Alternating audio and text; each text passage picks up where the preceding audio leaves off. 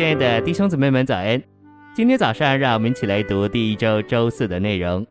今天的经节是《约翰福音》十章十节：“我来了，是要叫羊得生命，并且得的更丰盛。”启示录二十二章一到二节：天使又指给我看，在城内街道当中，一道生命水的河，明亮如水晶，从神和羔羊的宝座流出来，在河这边与那边有生命树。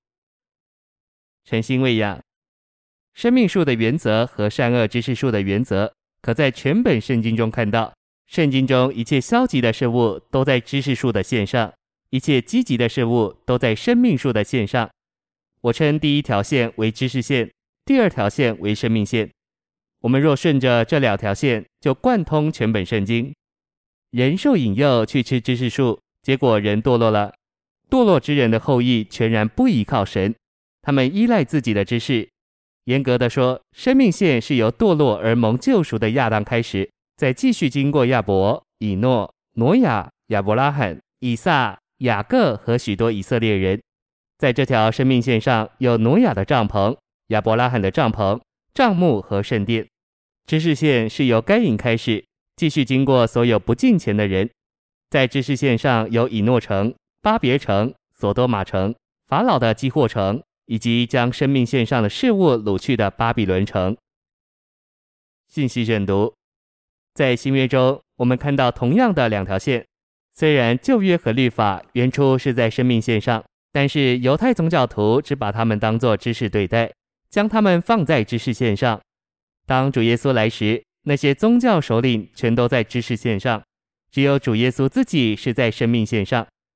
然后主把他的门徒带到生命线上。在五旬节那天，他的门徒把许多人带到生命线上，因此在那时，犹太宗教是在知识线上，而教会是在生命线上。然而不久以后，教会堕落了，从活的基督落到死的圣经知识中，并且成了基督教。教会是在生命线上，基督教却是在知识线上。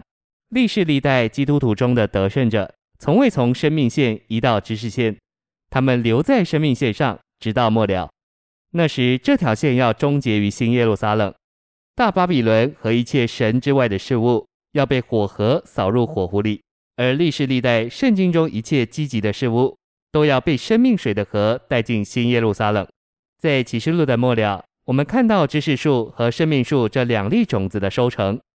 基督徒的许多书籍给我们做事的做法和方法，例如关于基督同钉十字架的事。这些书告诉我们要算自己是死的。如果我们只把这个当做一个做法或方法，这就属于知识树。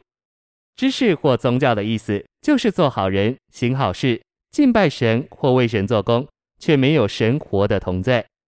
一切为神做的好事，若没有他的同在，就是宗教。一件事情对我们可能是生命，也可能是知识。我们在做的时候，若是经历到活神的同在，那就是生命。若是没有神的同在，那就只是死的知识。一切的做法或方法都不能帮助我们。我们需要活的神。